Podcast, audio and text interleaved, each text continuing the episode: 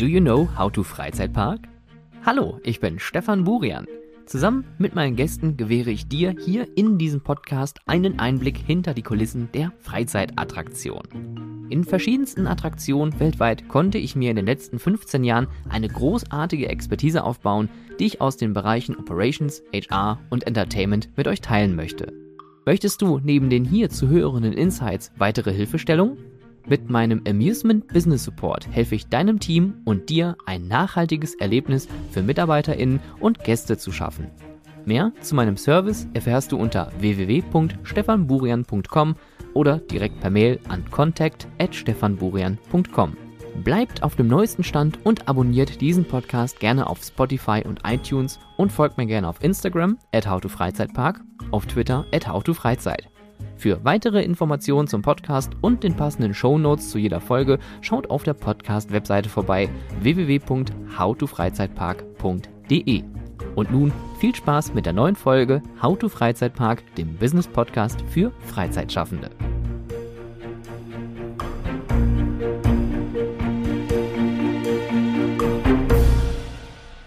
Wie schon oft hier im Podcast geht es äh, nicht nur immer um die klassischen Freizeitattraktionen, also Freizeitparks oder Indoor-Spielplätze, sondern es geht auch um generelle Attraktionen, in denen man ihre Freizeit verbringen kann. Und äh, eine Art Attraktion sind ja auch irgendwie unsere Innenstädte, die gefüllt sind mit vielerlei äh, Aktivitäten und auch äh, hier und da mal mit äh, Indoor-Spielplätzen oder äh, touristischen Attraktionen, wie auch Time Ride VR in Köln zum Beispiel. Und äh, um dieses Thema des äh, Städtetourismus sich mal ein bisschen näher zu widmen und vor allem auch die Innovation in diesem Bereich mitzuerleben, habe ich mir heute einen Gast eingeladen, ähm, der ähm, ja, ich könnte jetzt mal salopp sagen, der städtischer nicht sein könnte. Und zwar ist es Herr Lars Büttner. Ähm, er ist Leiter der Touristik bei der Essener Marketing Gesellschaft. Ich hoffe, das war jetzt richtig. Das, das war beinahe richtig. Beinahe richtig. Beinahe richtig, ja. Essen Marketing Gesellschaft. So ist es richtig. Alles klar. Ja, äh, Lars, äh, herzlich willkommen. Ja, danke, dass ich da sein darf. Hm, ich kann ja mal kurz teasern, äh, wie wir überhaupt über äh, in Kontakt gekommen sind. Und zwar ging es darum, dass ihr im Ende letzten Jahres eine Weltneuheit präsentiert habt. Essen 1887, eine Mixed Reality Stadtführung. Mhm. Ähm, und das äh, nahm ich direkt zum Anlass, äh, dich zu kontaktieren, weil äh, Mixed Reality oder auch generell solche virtuellen und augmented Spielereien sind absolut mein Ding.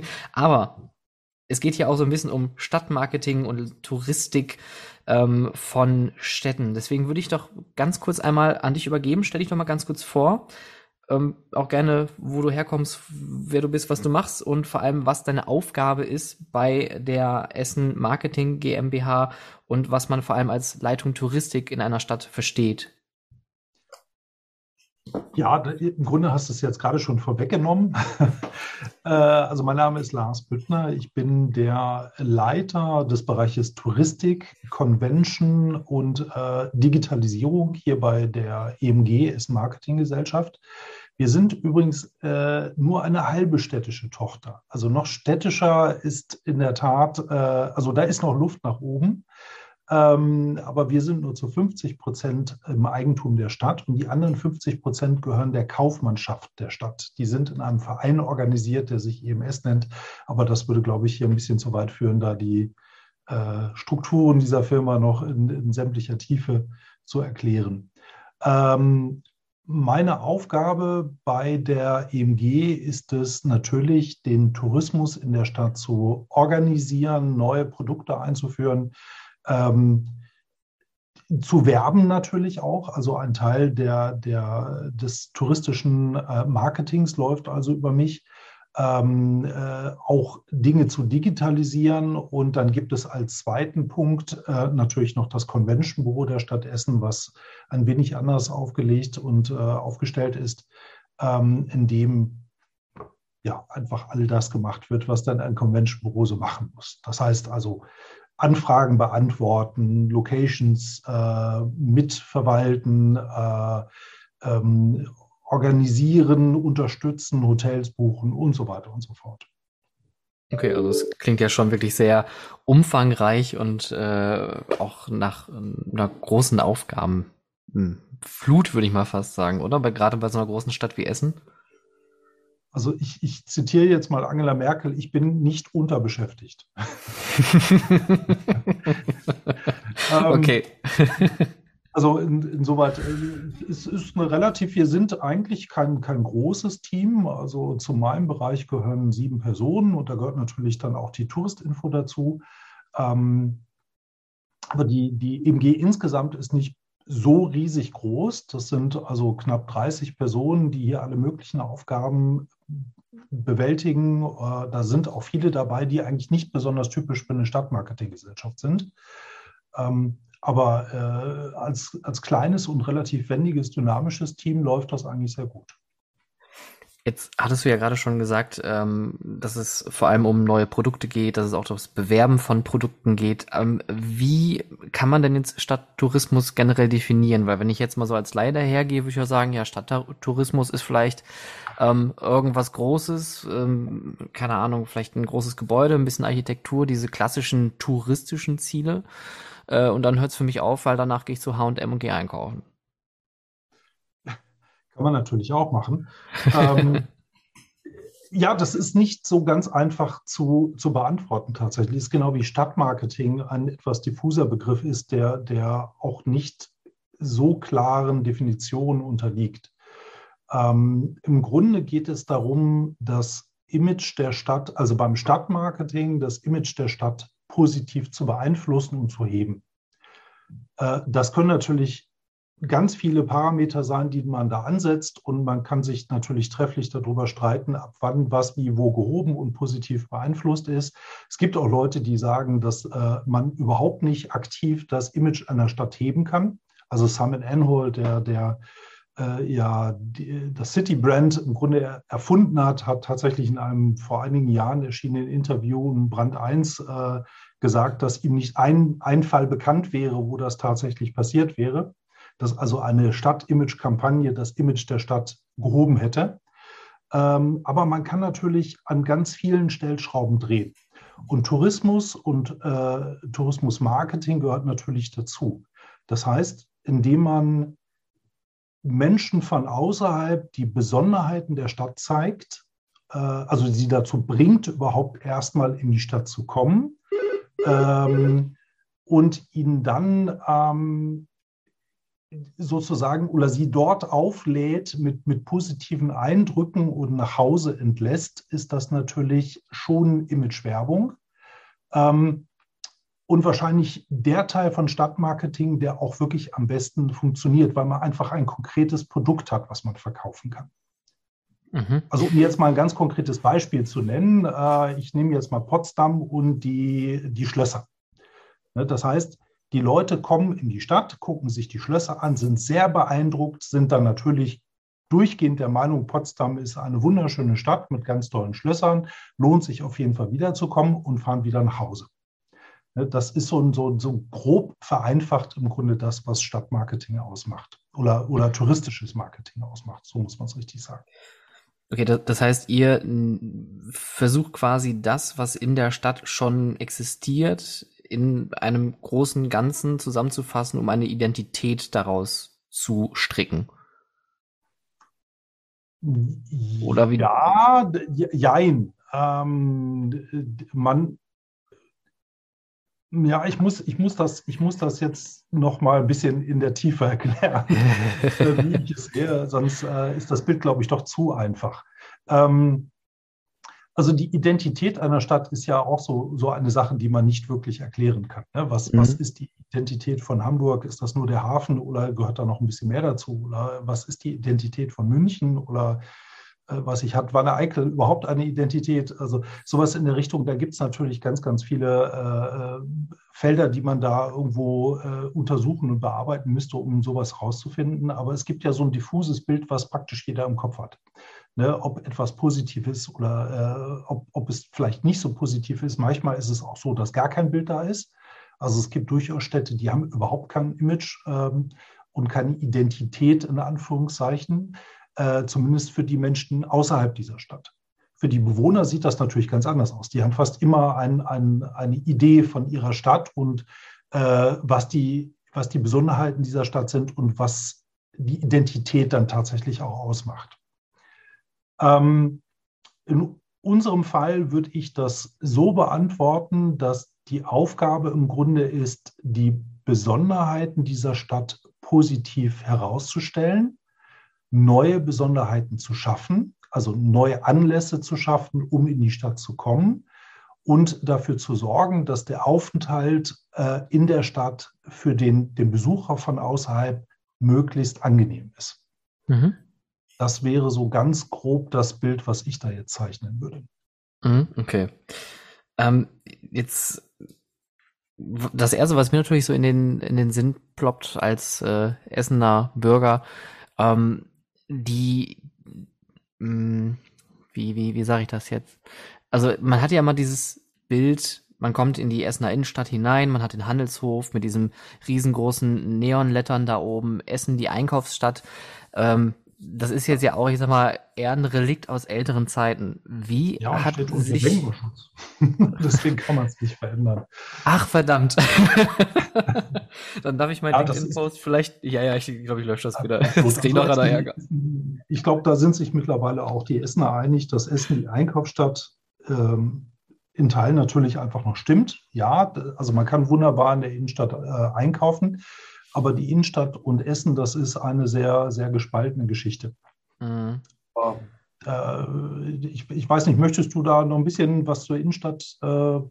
Ja, ich, oder? ich hätte da so generell einfach eine konkrete Frage. Wie hat sich für euch denn euer Arbeiten verändert? Weil man sieht ja auch, dass Einzelhandel einfach nicht mehr ähm, kein Zugwert mehr ist. Man geht ja auch immer mhm. mehr weg von Retail und geht mehr zum Retailtainment oder auch generell dazu, mehr Entertainment in Innenstädten anzubieten. Wie verändert das euer Arbeiten? Also tatsächlich ist das Innenstadtmanagement Teil unserer Aufgabe. Ähm, das ist, wie gesagt, nicht bei allen Stadtmarketinggesellschaften überhaupt ein Thema. Bei uns ist es ein sehr intensives. Und da geht es im Grunde darum, dass die Innenstadt gestützt und wiederbelebt werden soll. Und die Essener Innenstadt ist an, in, mehrerer Hinsicht eine Besonderheit, äh, weil sie doch ein bisschen anders funktioniert, als das vielleicht in anderen Städten der Fall ist. Also in den meisten Städten der Republik ist es so, dass die Innenstädte vielleicht nicht besonders schön sind, weil die, der Krieg sehr viel zerstört hat. Das ist in Essen natürlich auch der Fall. Ähm, aber hier gibt es nicht so viele zentrale Funktionen im direkten innerstädtischen Bereich. Das heißt also, bis auf das Essener Rathaus, das sehr groß ist, ähm, äh, gibt es eigentlich kaum irgendeine größere kulturelle Einrichtung im direkten, also im eigentlichen Zentrumsbereich. Ähm, also da gibt es natürlich auch Kinos und äh, ein Varieté und es gibt auch äh, das Grillo-Theater als Sprechtheater der Stadt, aber alles andere ist im Grunde weiter außerhalb, also um die Innenstadt herum verteilt. Mhm. Und so ähnlich sieht es im touristischen Bereich auch aus. Das heißt also, die großen Essener Sehenswürdigkeiten, um jetzt mal einfach so ein paar zu nennen, das UNESCO-Welterbe Zollverein oder äh, die Villa Hügel, die sind alle sehr weit außerhalb der Innenstadt oder zumindest weiter von der Innenstadt entfernt. Also verinselt im Stadtgebiet zu finden. Ähm, also diese zentrale Funktion, die man ich nenne jetzt mal das Beispiel Hamburg einfach wieder, weil das vielleicht ganz prägnant ist und das eine Stadt ist, die die meisten auch so kennen, als Touristen zumindest schon mal besucht haben. In Hamburg ist eigentlich alles in einer Laufdistanz von 20 Minuten. Also da muss man nicht wirklich in die Vororte. Also es gibt keinen Grund, dann irgendwie ganz weit nach außerhalb zu fahren, sondern man hat im Grunde alles in einem äh, Bereich von drei, vier, maximal fünf Kilometern äh, um den Bahnhof herum also oder gehen wir noch zentraler um, um das Rathaus herum. So, ne? mhm. äh, und das ist natürlich in Essen nicht der Fall. Äh, dann haben wir die zweite Situation, dass diese vor dem Krieg doch sehr kleinteilige und vielschichtige Innenstadt mit sehr vielen zentralen Funktionen, in der aber auch sehr intensiv gewohnt wurde, ähm, äh, nach dem Krieg völlig anders ausgesehen hat. Das heißt, der nördliche Teil, die eigentliche Altstadt, die also in Teilen zumindest bis 1943 überlebt hat, war komplett zerstört. Da stand einfach gar nichts mehr. Also das waren ganze Straßenzüge, die einfach nur noch Trümmer waren, äh, indem man teilweise nicht mal mehr die Straßen erkennen konnte. Äh, und im südlichen Teil gab es dann schon größere zentrale Gebäude, ähm, wie zum Beispiel den Handelshof oder die The heutige Theaterpassage, die den Krieg dann überstanden haben, mehr oder weniger zerstört, die dann auch wieder aufgebaut wurden, ähm, äh, so dass man die, diese Kleinteiligkeit im Grunde komplett aufgegeben hat und ab den 50er Jahren die Innenstadt eigentlich nur noch auf Kommerz getrimmt hat. Mhm. War also die Essen die Einkaufsstadt. Das heißt also, es ging nur um, um Ladenfläche. Äh, das ging dann so weit, dass man selbst in den frühen 60er Jahren das historische Rathaus, was auf wundersame Art und Weise den Krieg überstanden hat, abgerissen hat, um dort einen Kaufhof, oder ich glaube, nee, Horten war es, glaube ich, ähm, äh, Kaufhof, äh, Kaufhof aufzubauen. Ne? Also selbst das wurde dann noch ja, im Grunde entsorgt, um Ladenfläche zu schaffen. Ähm, mit dem Ergebnis, dass für die Essener die Innenstadt eigentlich immer nur einkaufen war. Also es gab auch keine emotionale Verbundenheit mehr. Die gibt es eigentlich bis heute relativ wenig. Mhm. Also ein, ein, Dresdner zum Beispiel würde seinen, seinen Besucher grundsätzlich in die, in die Altstadt oder in die Innenstadt führen und stolz die historischen Gebäude zeigen. Äh, ich nehme jetzt nochmal das Beispiel Hamburg. Ein Hamburger würde auf jeden Fall mit seinem Besucher zum Jungfernsteg gehen oder vors Rathaus und ähm, voller Stolz im Grunde zeigen, dass das seine Stadt ist. Ne? Ein Essener würde nie auf die Idee kommen, mit seinen Besuchern in die Innenstadt fahren. Das würde man nicht machen. Also man würde vielleicht nach Rüttenscheid gehen ähm, äh, oder man würde an den Ballner See fahren oder zur Villa Hügel. Aber die Innenstadt spielt da keine große Rolle. Mhm. Es gab vor einigen Jahren, 2019, eine Untersuchung, von uns initiierte Untersuchung des Rheingold-Instituts. Stefan Grünewald, den, der vielleicht bekannt ist, der äh, tiefenpsychologische Untersuchungen macht, also Marktforschung im Grunde macht, also den, den Kunden auf die Couch legt, im wahrsten Sinne des Wortes. Und der hat es am Ende sehr prägnant in einem Satz zusammengefasst. Er hat gesagt, Essen ist das kalte Herz der Stadt. Äh, die Innenstadt, Entschuldigung, ist das kalte Herz der Stadt. So, war ja. jetzt völlig falsch. Ähm, äh, und das trifft es, glaube ich, ganz gut. Also es gibt einfach keine emotionale Verbindung mit der Innenstadt. Und das ist ein Thema, was wir jetzt sehr, sehr intensiv bearbeiten und wir versuchen, die, die Innenstadt auch wieder aufzuladen mit emotionalen äh, Dingen, die denn dafür sorgen sollen, dass in erster Linie die Essener ihre Innenstadt wieder annehmen. Und im nächsten Schritt ist es dann natürlich so, dass wir dafür sorgen wollen und müssen, dass die Innenstadt auch von Besuchern äh, von außerhalb wieder attraktiv wird was sie ja auch lange war. Also die, die, die Einkaufsstadt Essen war das äh, Einkaufszentrum des gesamten mittleren Ruhrgebietes oder überhaupt des Ruhrgebietes. Ähm, und äh, das wird heute so natürlich nicht mehr funktionieren. Aber wie gesagt, wir müssen, wir müssen dafür sorgen, dass die Essener Innenstadt wieder das eigentliche interessante Zentrum der Region wird. Das, das finde ich gerade ganz interessant, was du sagst, weil ich bin gebürtiger Oberhausener und ich kenne das noch in Zeiten vor dem Zentro, äh, also vor 96. Da ist man zum Einkaufen nicht in die, äh, auf die Marktstraße gegangen nach äh, Altoberhausen, sondern da ist man nach Essen gefahren da ist man dann die Kettwiger Straße rauf und runter gelaufen, ist da flaniert und hat da eigentlich einen halben Tag verbracht. Aber heute ja. äh, sieht es natürlich ein bisschen anders aus. Die äh, Konkurrenz im Sinne von großen Einzelhandelsketten oder auch äh, größeren Malls, die gibt's ja auch wie Sand am Meer. Der Ruhrpark ist wenige Minuten entfernt, das Zentrum ist wenige Minuten entfernt. Ähm, genau wie, wie sieht man das dann aus so einer Marketingperspektive, wenn man sich jetzt denkt, okay, die Innenstadt, die, man spricht ja immer von diesem bekannten Innenstadtsterben, das kalte Herz, das finde ich eine, eine schöne Metapher. Ähm, das pocht vielleicht noch so ein bisschen, wie kann man das Herz wiederbeleben? Also in erster Linie geht es darum, äh, den Leerstand zu verhindern oder ähm, zumindest dafür zu sorgen, dass, dass wenn der Leerstand herrscht, äh, diese Ladenlokale auch neu wieder besetzt werden. Äh, wie gesagt, in der, in der Essener Innenstadt war alles sehr stark auf Filialhandel konzentriert. Ähm, große Ketten, die hier ihre jeweiligen Häuser haben, äh, haben im Grunde das Bild dominiert. Ähm, und da geht es darum, auch wieder kleinere, ungewöhnliche Läden anzusiedeln, sehr viel Gastronomie anzusiedeln, die es hier vor 15, 20 Jahren eigentlich gar nicht gegeben hat. Das ist auch so ein Phänomen.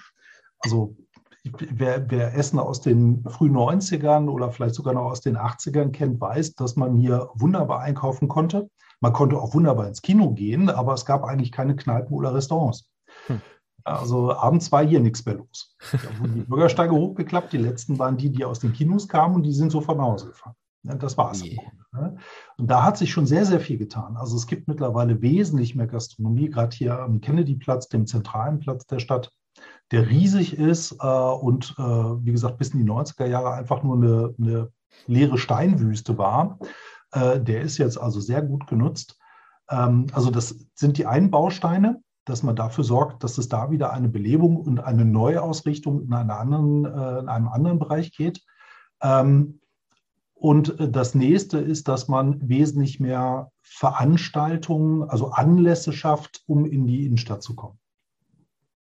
Ja, also von Dingen wie den Weihnachtsmarkt, der traditionell sowieso hier in der Innenstadt stattfindet, über äh, Sportveranstaltungen, über also wir haben jetzt gerade Essen on Eis laufen, also eine Eisbahn, die auf dem, dem Kennedy-Platz hier mitten in der Stadt stattfindet und die wirklich sehr gut angenommen wird, äh, über Gummimeilen und so weiter und so fort. Also all das, was man an Werkzeugen zur Verfügung hat, äh, um so eine Innenstadt zu beleben. Also Mischung der sowieso zu findenden Bereiche plus das, was man zusätzlich noch machen kann. Und das Dritte ist dann im Grunde, dass man dafür sorgt, dass es auch touristische Angebote gibt, äh, die man hier im Innenstadtbereich dann wahrnehmen kann. Und da gehört unsere neue Mixed Reality Tour zu. So eine schöne Überleitung, dann nutzen wir sie die auch mal direkt. Das ist doch gut gemacht. Ne? Das ist und das alles ohne Skript. Ähm, ich hatte es ja schon jetzt äh, am Eingangs erwähnt, also Mixed Reality, VR, AR, das sind ja absolute Brennerthemen. Ähm, es sind Trends, muss man ja auch immer mal wieder sagen, die gerade in der Freizeitbranche immer mal wieder so eine Welle verursacht haben äh, von großen, tollen Erneuerungen und innovativen Ideen bis hin zu, ja, ich sag mal 0815-Lösungen. Jetzt kommt ihr aber daher mit, ich würde mal fast sagen, einem äh, filmreifen Abenteuer. Magst du mal was über Essen 1887 erzählen? Ja, gerne. Ähm, das wird also wirklich eine ganz tolle Sache. Startet Anfang April und ganz grob ist es das Erlebnis eines Rundganges durch die Essener Innenstadt äh, zu verschiedenen Szenen, an denen digitalisiert Schauspieler, Figuren ähm, einen besonderen Tag in der Essener Stadtgeschichte zeigen. Ähm, dabei werden dann natürlich auch historische Fassaden eingeblendet. Es werden auch historische Personen eingeblendet, die teilweise auch mit einem interagieren. Wir haben auch kleine Gags im Grunde eingebaut. Also es gibt Zeittore, durch die man dann aus diesem historischen Tag äh, im Juli 1887 ins Mittelalter äh, äh, gelangen kann. Äh, aber da möchte ich gar nicht zu viel im Vorfeld verraten. Ähm, äh, und das Ganze spielt einmal quer durch die, durch die Essener Innenstadt. Also man, man muss doch ein gutes Stückchen laufen. Also es ist wirklich im Straßenraum, es ist also nicht in einem geschlossenen Raum. Ähm, und technisch gesehen ist es so, dass man eine Mixed Reality Brille aufhat. Äh, in dem Fall ein, ein Exemplar der Firma Enreal. Das sind also die besten, so wie wir zumindest herausgefunden haben, die momentan am Markt zu finden sind. Äh, die muss man sich nicht vorstellen wie so eine klobige VR-Brille, sondern das sind so Sonnenbrillenartige Exemplare, die man dann aufsetzt. Äh, durch ein Kabel verbunden mit einem Handy. Das kriegt man natürlich dann von uns alles gestellt, wenn man ein Ticket kauft. Und dann löst man im Grunde den ersten Marker aus und geht dann einmal quer geleitet durch ähm, ein, in dem Fall verrate ich schon mal, durch, durch ein, ein, ein Hähnchen, was einen dann durch die Innenstadt führt, äh, von Szene zu Szene.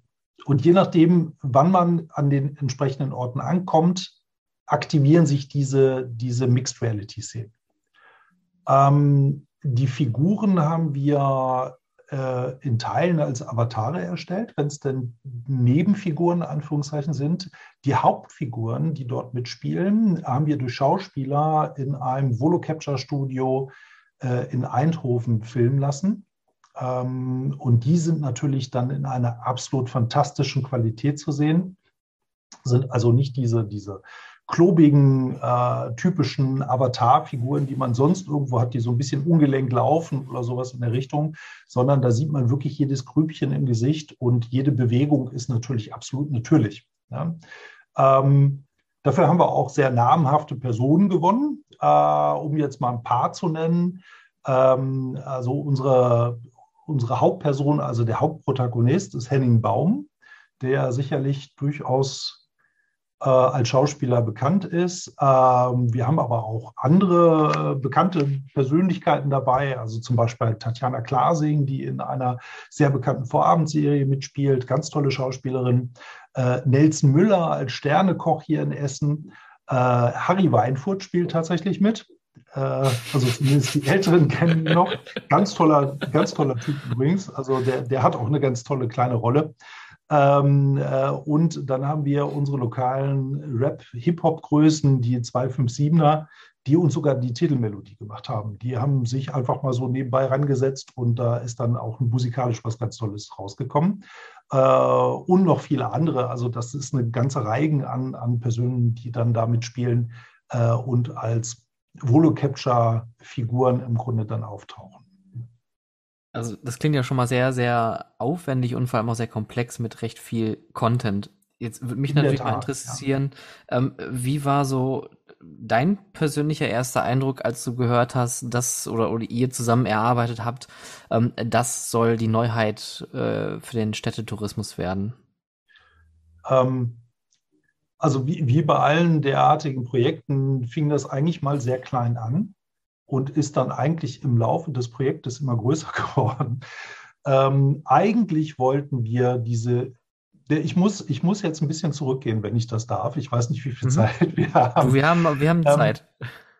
Äh, ich komme jetzt nochmal zurück zu der eigentlich sehr baulich, sehr einfach strukturierten 50er Jahre Innenstadt der Stadt Essen die also sehr schnell, zumindest im nördlichen Teil, einfach sehr schnell wieder aufgebaut wurde. Im südlichen Teil sind ja wirklich sehr, sehr interessante Gebäude stehen geblieben. Äh, der nördliche Teil ist einfach ganz fix ab Mitte der 50er Jahre aufgebaut worden. Und da hat man auch nicht so viel Liebe reingesteckt. Aber historisch gesehen ist die Essener Innenstadt ja wirklich sehr, sehr alt. Also man muss sich vorstellen, dass die ältesten Funde hier im Innenstadtbereich tatsächlich aus dem 6. Jahrhundert stammen. Das heißt also lange bevor man überhaupt irgendwelche Quellen aufgeschrieben hat und lange bevor das Stiftessen, was ja die, die Stadt fast 1000 Jahre lang geprägt hat, äh, gegründet wurde, gab es hier schon menschliche Besiedlung. Das äh, ist also ein, ein ganz alter Grund, auf dem wir hier stehen. Ähm, und diese Stadt hat natürlich auch sehr viel Geschichte gesehen. Und leider ist das baulich in der Stadt nicht wirklich zu erkennen. Mhm. Und meine Idee vor einigen Jahren war, ähm, historische Bilder bestimmter Gebäude, gerade im nördlichen Teil der Innenstadt, äh, an der richtigen Stelle auf die Fassaden zu projizieren. Dafür haben wir dann ein, ein Lastenfahrrad genommen und eine Stromquelle eingebaut, also so einen, so einen äh, größeren Gel-Akku, mit dem man dann vier Stunden lang durch die Stadt dann auch äh, tingeln konnte, um einen Beamer äh, äh zu beheizen, hätte ich jetzt fast gesagt, also mit Strom zu versorgen, mhm. der dann an den richtigen Stellen die, die, diese Fachwerkfassaden oder äh, häufig waren es ja so schieferverkleidete Gebäude, äh, direkt auf diese 50er Jahre Fassaden zu projizieren und zu erklären, was denn eigentlich das Besondere und an Geschichten hinter diesen Gebäuden steckt. Und das hat wirklich extremst eingeschlagen. Die Leute sind äh, wirklich völlig begeistert ähm, äh, mit diesen Führungen mitgegangen, weil sie auch keine Vorstellung hatten, wie, wie alt und wie bedeutend die Essener Innenstadt tatsächlich ursprünglich mal war oder wie viele bedeutende Personen auch hier gewohnt haben. Ne? Also die ganzen bekannten industriellen Familien kommen alle hier aus dem, dem äh, eigentlichen Altstadtbereich. Also die Krupps und die Grillos und Funkes und wer auch immer so in der industriellen Revolution äh, Karriere gemacht hat äh, und reich und teilweise auch berühmt wurde, äh, hat ursprünglich mal als Familie hier in, in einem kleinen Bereich um die Essener Markkirche herum gewohnt. Äh, und das haben wir da alles gezeigt. Und der nächste logische Schritt wäre eigentlich gewesen, das Ganze zu digitalisieren. Und wie das halt so ist, der Wille ist zwar da, aber das Geld nicht. Äh, ähm, so dass wir das also sehr lange einfach haben liegen lassen und uns überlegt haben, was wir denn für, für einfache Lösungen dann noch weiter nutzen könnten. Äh, bis dann äh, im Laufe des letzten Jahres tatsächlich der Entschluss gefasst wurde, jetzt setzen wir das mal um, jetzt digitalisieren wir das mal. Und beim, bei, der, bei der geplanten Umsetzung sind wir auf unsere Partner, die Firma Neon Real aus Düsseldorf, gestoßen, die da auch schon Erfahrungswerte haben, die auch selber schon ganz tolle Projekte umgesetzt haben. Äh, unter anderem das jetzt, ich, ich glaube, es läuft noch das Schumann-Projekt in der Düsseldorfer Innenstadt. Äh, also sozusagen das, das Umfeld von Clara und äh, Robert Schumann ähm, äh, des Düsseldorfs der Mitte des 19. Äh, Jahrhunderts. Ähm, und die waren also völlig begeistert sofort dabei äh, und haben uns dann etwas vorgestellt, von dem wir wiederum völlig begeistert waren, nämlich diese Mixed Reality Brille. Und dann kam sehr schnell die Idee, wenn wir sowas machen, dann nicht einfach als Augmented Reality, so dass man mit einem Tablet durch die Gegend läuft oder äh, als, als VR-Projektion, sondern das machen wir, wenn schon, dann mit der neuesten Technologie, die, die da ist und dann bitte auch in einer Qualität, die wirklich überzeugt. Und daraus ist das jetzt gerade im, in der, der finalen Phase entstehende Projekt äh, Essen 1887 entstanden. Das ist so ein bisschen Genese. Mhm. Ähm, das Ganze wird dann natürlich in der Umsetzung noch ein bisschen komplizierter und vor allem musste da auch eine passende Geschichte gefunden werden. Und diese Geschichte ist, wie gesagt, dieser eine Tag im Jahr 1887. Das ist übrigens der Beerdigungstag von Alfred Krupp. Und dieses Jahr 1887 ist für die Essener Stadtgeschichte schon wieder ein sehr interessantes, äh, weil dort bestimmte Gebäude gerade fertiggestellt wurden, aber auf der anderen Seite diese mittelalterliche Altstadt noch existent war und die erste Generation der industriellen Familien gerade abtrat. Also die sind erstaunlich ähm, kompakt alle innerhalb von zwei, drei Jahren gestorben. Und die nächste Generation es dann übernommen hat, die das Ganze dann noch größer gemacht hat. Ne? Also die, die Industriestadt Essen, wie sie dann um 1900 existent war, ist dann auf diese zweite Generation der industriellen Familien im Grunde zurückzuführen. Also insoweit ist das gerade so, so, so ein Scharnierjahr, wie man es doch ab und zu mal findet, bei dem das Alte so langsam aufhört und das Neue gerade beginnt. Und wie gesagt, das haben wir für diese Geschichte eingesetzt finde ich ist auch eine, eine schöne Brücke, dass das Neue und das Alte so vermischt, genauso wie mit der Technologie, die ihr dafür einsetzt. Ähm, deswegen bin ich auch so total begeistert davon, weil es gibt natürlich diese AR-Lösungen und man kennt auch diese äh, AR-Stadtführungen, die sind manchmal ganz gut, aber die sind halt nicht immersiv. Also man hat zwar immer noch, also man hat noch was in der Hand, man muss irgendwie aktiv werden oder was lesen oder man kriegt was erzählt, aber irgendwie ist man noch nicht so richtig drin. Ähm, und du hast wahrscheinlich natürlich diese Brille vorher ausprobiert. Wie war so dein äh, erster Eindruck, als du diese Mixed Reality Brille zum ersten Mal aufhattest? Das kann ich, kann ich gut erzählen. Also ich, ich hatte überhaupt keinen Kontakt mit, mit derartigen Brillen. Ich habe mal gehört, dass es die gibt, aber äh, ich, ich, kannte das nicht. Und wir haben dann tatsächlich bei Neon Real, also mein Geschäftsführer, der Richard Röhrf und, und ich gestanden und die haben uns diese Brillen gezeigt und gesagt, setzt die mal auf. Und die haben dann so ein kleines Demo oder so, so, so ein Demo-Ablauf mit verschiedenen Funktionen und Figuren und Straßenszenen und so weiter da laufen lassen. Und das Erste, was ich gesehen habe, war ein Baum. Das war jetzt erstmal schon toll, ne, so ein Baum mitten im Raum zu sehen. Und dann kamen verschiedene andere Szenen, unter anderem eine richtige Straßenszene, bei der man dann eine Hauswand gesehen hat und Straßenbelag und da fuhr eine Kutsche an einem vorbei. Und ich war also schon völlig geflasht, drehte mich dann um und hinter mir stand dann ein äh, Pickelhauben äh, tragender Polizist und ich habe mich furchtbar erschrocken, weil dieser, diese Figur auf einmal vor mir stand, also direkt vor mir stand. Und äh, also es war ein Avatar, also nicht ganz lebensecht, aber lebensgroß vor mir stand und ich dem genau ins Gesicht guckte. Und äh, das war so der Moment, wo ich dachte, mein Gott, wie, wie ich sage es jetzt mal einfach, wie geil ist das denn? und ähm, äh, das war so, so, so der Moment, wo ich mir dachte, also ganz ehrlich, mit AR ist das nichts mehr, das müssen wir jetzt also in, in, der Form machen. Alles andere ist im Grunde nur die halbe Lösung.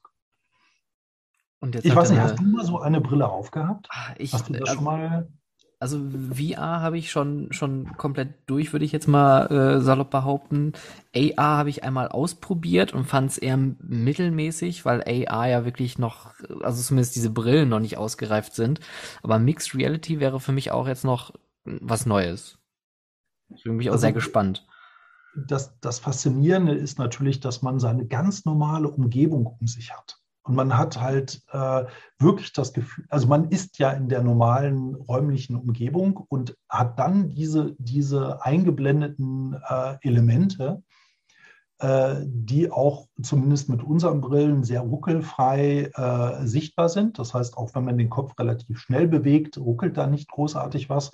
Äh, man kann natürlich näher gehen und sich wieder entfernen. Und also das, dieses wie du gerade schon richtig, dieses immersive Gefühl, was man dort hat. Ne? Es ist, ist, wirklich sehr intensiv und sehr real. Obwohl man weiß, dass es eigentlich nur eine digitale Einblendung ist und äh, die manchmal auch nicht so furchtbar ähm, detailliert sein muss, ist es trotzdem ein sehr, sehr reales Gefühl, was man hat. Und das ist also wirklich großartig. Also insoweit bin ich der festen Überzeugung, dass äh, äh, MR also tatsächlich auch die Technologie der Zukunft ist. Also ich denke, sobald Google diese Brillen äh, äh, marktreif hat, das ist ja jetzt noch nicht so ganz der Fall und äh, vor allem sobald Apple die ersten richtigen Apple Glasses auf den Markt schmeißt, die auch ordentlich funktionieren, ist das im Grunde die, die Technologie der Zukunft. Da bin ich also fest von überzeugt. Und vor allem habt ihr natürlich einen riesen Vorteil, ihr habt jetzt erstmal ein Alleinstellungsmerkmal, weil gerade VR und AR gibt es ja in tausendfacher Ausführung und ich könnte mir auch vorstellen, die Leute sind die Themen vielleicht ein bisschen satt. Ah, das weiß ich nicht. Also es ist ja immer noch spannend. Also auch AR ist sehr spannend. Also es gibt zum Beispiel die, äh, oder gab es in, im letzten Jahr zum ersten Mal die AR-Biennale in Düsseldorf, die, die ganz toll gemacht wurde. Ähm, äh, und das waren schon ganz spannende Sachen. Aber mit diesen Brillen ist es einfach noch intensiver und mhm. äh, noch spannender. Und äh, äh, wie gesagt, ich gehe davon aus, dass einfach auch die, das Tablet oder ähm, die Bildschirmfunktion des Handys in nächster Zeit einfach keine große Rolle mehr spielen wird, sondern dass die Funktion einfach über diese Brille funktioniert. Ja, und dass man vielleicht bald überhaupt kein Handy mehr hat, sondern nur noch die Brille. Das ist, glaube ich, so die Richtung, in die sich das gerade ja. entwickelt. Ich habe so einen, so einen leichten Flashback zu den Google Glasses, zu den ersten. okay, gut, aber, aber äh, mit dem, mit dem ähm, äh, ein, ein, ein Vorteil haben, das war auch genau der Punkt, warum wir dann wirklich ganz extremst Gas gegeben haben, äh, weil früher oder später irgendjemand anders auf die Idee gekommen wäre. Mhm. Äh, und um die, die Ersten zu sein, die denn tatsächlich so etwas anbieten, muss man dann natürlich auch wirklich als Erste liefern.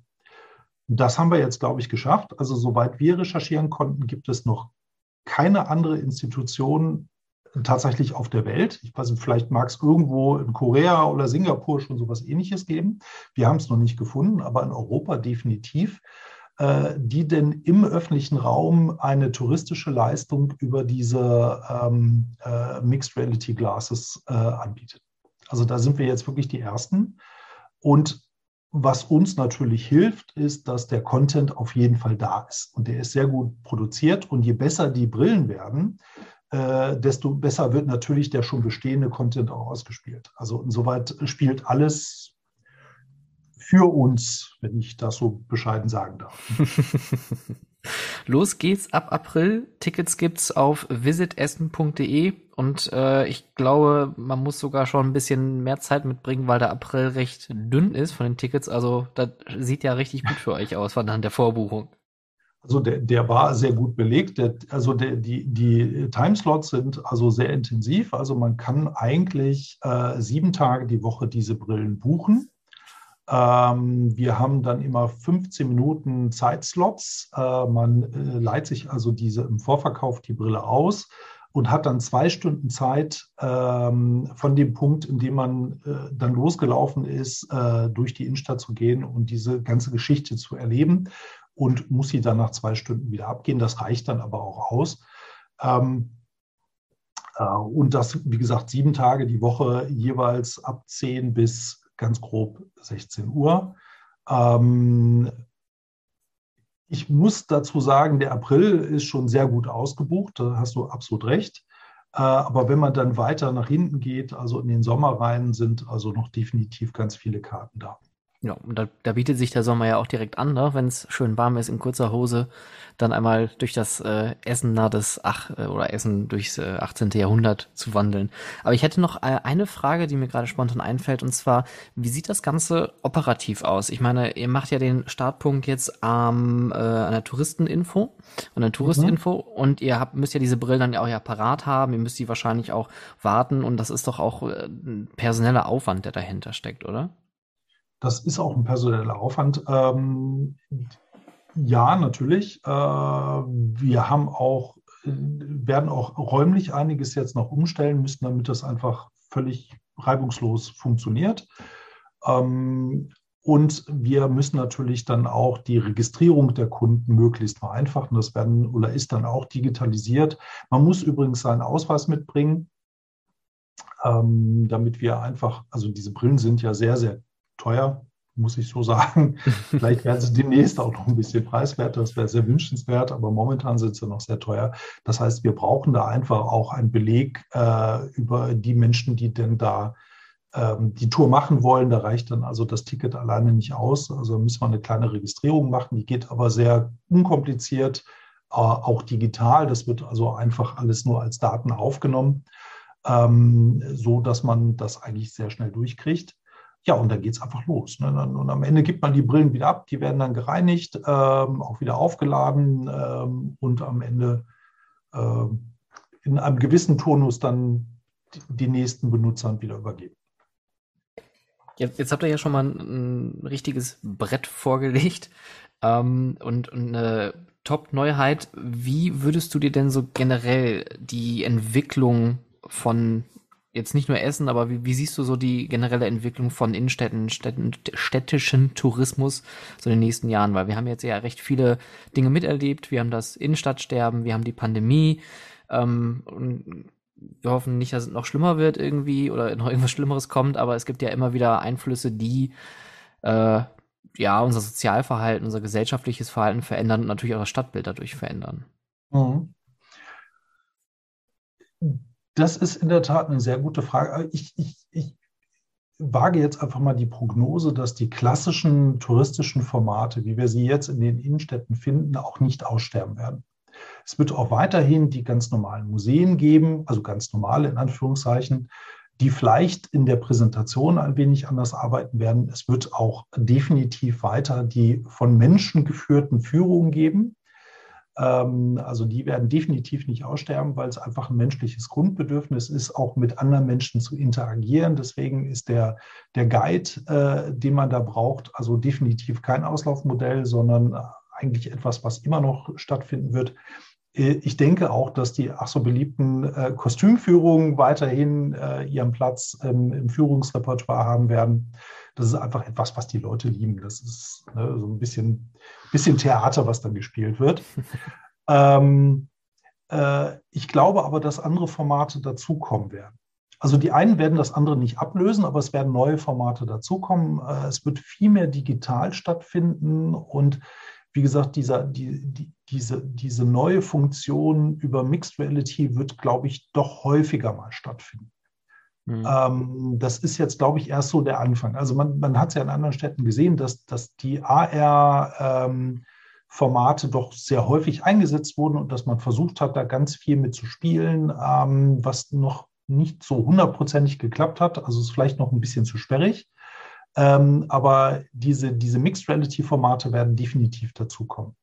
Es wird also insgesamt würde ich sagen, dass die, die, die Innenstädte deutlich freizeitorientierter werden und dass der Tourismus in den Innenstädten auch wesentlich stärker sein wird, auch mit seinen, seinen Grundbedürfnissen. Also alles, was mit Gastronomie zum Beispiel zu tun hat oder ähm, äh, von Merchandising mal gar nicht zu reden ähm, und so weiter und so fort. Also das wird zukünftig in den Innenstädten deutlich präsenter sein. Mhm. Meinst du es, ähm, die, das, das, das Verlangen nach solchen längeren Aufenthalten in den Innenstädten ist da. Dass die Leute also tatsächlich diese, diese gesellschaftlichen Fixpunkte irgendwie benötigen und, und auch gerne haben möchten? ja, doch, natürlich. Also auf jeden Fall. Also das ist auch wieder ein menschliches Grundbedürfnis, dass man ein, ein, gewissen, ein gewisses Bedürfnis nach, ja, wie du gerade richtig sagtest, nach Fixpunkten hat, ne? also nach Dingen, die man kennt, wo man sich gerne aufhält. Ähm, äh, und das werden als zentraler Bezugspunkt sicherlich die Innenstädte sein, je nachdem, wie sie sich dann also darstellen und entwickeln. Also es wird Städte geben, die werden ein, ein ernsthaftes Problem bekommen. Ähm, äh, es wird Städte geben, die wahnsinnig davon profitieren werden, dass die äh, teuren Ladenmieten runtergehen werden oder nicht mehr so viele Büroflächen in den Innenstädten zu finden sein werden, weil sich dadurch einfach die Durchmischung mit anderen Funktionen einfacher gestaltet. Ähm, insoweit wird es schon Verlierer und Gewinner geben, je nachdem, wie sie sich aufstellen. Ähm, aber ich glaube, generell hat die Innenstadt jetzt eine, also obwohl der Schwanengesang des, der sterbenden Innenstädte ja sehr laut ist, würde ich jetzt behaupten, haben die Innenstädte ein, eine einmalige Chance, sich mhm. neu und anders aufzustellen und damit überhaupt wieder überlebensfähig zu werden. Und vielleicht sind sie am Ende tatsächlich besser aufgestellt, als sie das vor Corona waren. Ähm, oder überhaupt der Digitalisierungskrise nenne ich das jetzt einfach mal ähm, so dass dieser alte Spruch, dass Krise auch immer gleich Entscheidung und neue Chance ist, sich in dem Fall mit Sicherheit bewahrheiten wird. Ja, und es gibt ja auch genügend Initiativen, äh, wie zum Beispiel die Stadtretter, die sich ja mit solchen Themen äh, wirklich exzessiv auseinandersetzen und auch mhm. Lösungsvorschläge anbieten, ähm, Gesprächsrunden machen und auch politische Diskussionen da anfechten und, äh, und anfeuern. Ähm, deswegen finde ich es schön, dass das aus deinem Mund kommt, weil das ist auch mein Empfinden und ich bin immer noch der felsenfesten Überzeugung, dass auch gerade die Stadt Essen immer noch äh, viel zu bieten hat, auch wenn, wenn du schon sagst, das äh, kalte Herz irgendwie im Zentrum schlägt und äh, alles so inselmäßig hier aufgebaut ist. Ähm, trotzdem hat die Innenstadt etwas, ähm, was zum, zum ja, längeren Aufenthalt irgendwie einladen kann und wenn man dann diesen Leerstand irgendwie dafür nutzen kann, solche neuen Formate. Also man braucht jetzt keine zweite Rü hier, dafür ist die Rü, ich glaube, berühmt und berüchtigt genug. Ähm, aber einfach um so ein bisschen Diversität, Diversität anzubieten und auch, äh, ich sag mal, neue Angebote äh, vielleicht in die Stadt zu holen, ähm, gibt es, glaube ich, keine bessere Stadt als Stadt Essen, um das jetzt mal mit voller Überzeugung hier in den Podcast zu brüllen. Ja, da stimme ich dir natürlich absolut zu. Also das, das Potenzial ist, ist auf jeden Fall ja. da. Also wenn, wenn wenn ein solches irgendwo existent ist, dann ist es tatsächlich hier in der Essener Innenstadt. Und das sagst du natürlich nicht nur aus seiner Position heraus, sondern natürlich auch. Nein, das sage ich mit, mit voller Überzeugung. Ähm, also da, da, ist einfach ganz viel Potenzial. Es gibt hier einfach die Flächen, die Ladenlokale, die tollen ja. Orte. Es gibt die, die, die, die Struktur der, der Stadt, die ja im, im Grundriss noch sehr mittelalterlich geprägt ist, also zweidimensional. Ähm, äh, also auch so eine gewisse ja, Gemütlichkeit auch im Grunde haben könnte. Ähm, es gibt ähm, äh, jetzt gerade, wie gesagt, auch die, die Chance, in die, in die Fußgängerzonen reinzukommen, über die äh, Gott sei Dank nicht zu sehr leerstehenden Ladenlokale. Also da ist, ist die Krise hier eigentlich noch vergleichsweise gering. Wenn ich das mit anderen großen Städten vergleiche, äh, hat es Essen da gar nicht so sehr getroffen. Ähm, äh, also da, da ist einfach wahnsinnig viel Potenzial. Und äh, das wird jetzt so langsam gehoben. Und äh, wie, gesagt, also ich bin der festen Überzeugung, dass in 20 Jahren die, die Innenstadt, also die Essener Innenstadt, deutlich besser stehen wird, als sie das jetzt gerade tut. Dann würde ich sagen, dann hören wir uns in 20 Jahren wieder und äh, machen mal einen Recap. Gerne, da freue ich mich drauf. Aber ich bin auch der felsenfesten Überzeugung, ich finde es echt schön, dass es ähm, auch in den Städten so gelebt wird, weil manchmal als, als Bürgerinnen und Bürger hat man natürlich nicht so unbedingt den, den Blick ins, ins äh, Rathaus und, und weiß, was da vielleicht abläuft, aber dass solche Gedanken natürlich auch existieren, ist äh, nur wünschenswert und vor allem auch lebenswert auf langfristiger Sicht, denn das ist ja das, was so ein Stadtzentrum halt irgendwie sein sollte, lebenswert und vor allem eher lebenswert, dass man sich da auch irgendwie aufhalten kann. Absolut. Lars, ganz lieben Dank für dieses wunderbare Gespräch. Ich bin wirklich total gehypt. Ähm, nicht nur als, wie gesagt, Essener Bürger und ich lebe unglaublich gerne hier in dieser Stadt, ähm, sondern auch einfach, um zu hören, dass da was passiert und äh, dass wir jetzt eine tolle neue Attraktion im Frühjahr erwarten dürfen. Ähm, vielen, vielen Dank. Ich wünsche euch einen ganz guten Start im April mit, ähm, mit eurer neuen Attraktion. Und äh, falls es was Neues in der Stadt Essen geben sollte, dann hören wir uns bestimmt nochmal wieder. Oh ja, auf jeden Fall. Stefan, ich danke dir. Danke auch. Mach's gut. Bis dann. Tschüss. Schlussbremse. Ab in die Station. Bügel auf. Das war's. Liebe Freizeitschaffende, diese Fahrt ist nun vorbei. Der Ausgang befindet sich auf der rechten Seite. Vergisst nicht auf dem Weg nach draußen eure Taschen mitzunehmen und diesen Podcast auf iTunes und Spotify sowohl zu bewerten als auch zu abonnieren. Wenn ihr Anmerkungen, Feedback und Themenwünsche habt, dann schreibt mir doch gerne über Instagram at howtofreizeitpark, über Twitter at howtofreizeit oder direkt per Mail an contact at stefanburian.com. Aktuelle Informationen und Shownotes zum Podcast findet ihr auf www.howtofreizeitpark.de. Wenn ich dich neugierig gemacht habe und du das Potenzial deiner Freizeitattraktion für MitarbeiterInnen und Gäste nutzen möchtest, unterstütze ich dich gerne mit meiner Expertise. Mehr zu meinen Dienstleistungen findest du unter www.stefanburian.com und vereinbare direkt einen Termin per Mail unter contact@stefanburian.com. Vielen Dank fürs Zuhören, habt eine hervorragende Woche und bis bald.